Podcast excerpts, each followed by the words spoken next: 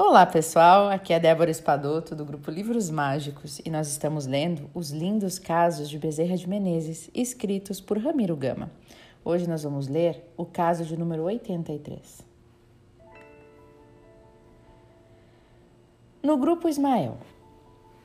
O grupo Ismael da Federação Espírita Brasileira à noite reuniu-se então para homenagear o espírito de Bezerra de Menezes e uma surpresa consoladora acontece.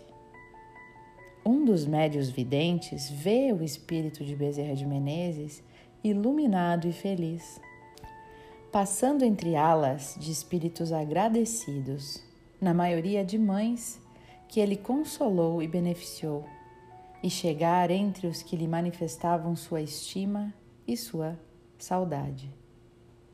Por um dos médiums, diz, emocionado e já aclimado em seu novo estado de espírito liberto e vitorioso, as seguintes palavras: Eu agradeço, sincera e emocionadamente, a vossas preces e vossas homenagens ao meu pobre espírito.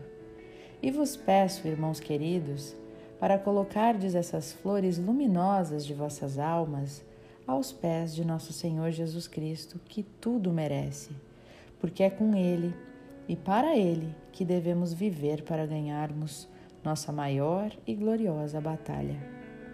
Muito obrigado, irmãos e irmãs queridas.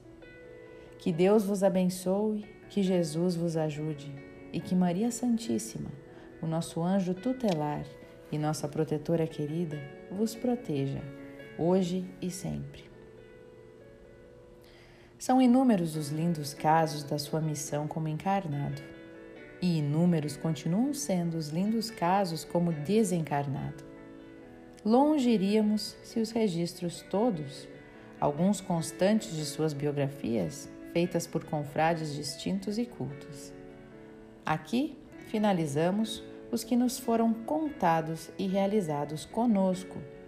Mais adiante, registraremos outros também revelando da espiritualidade para a terra as graças que, que por misericórdia da Virgem Santíssima, nos tem oferecido o Espírito de Bezerra, mostrando-se mais vivo e mais integrado no apostolado do Mestre da bondade de todos.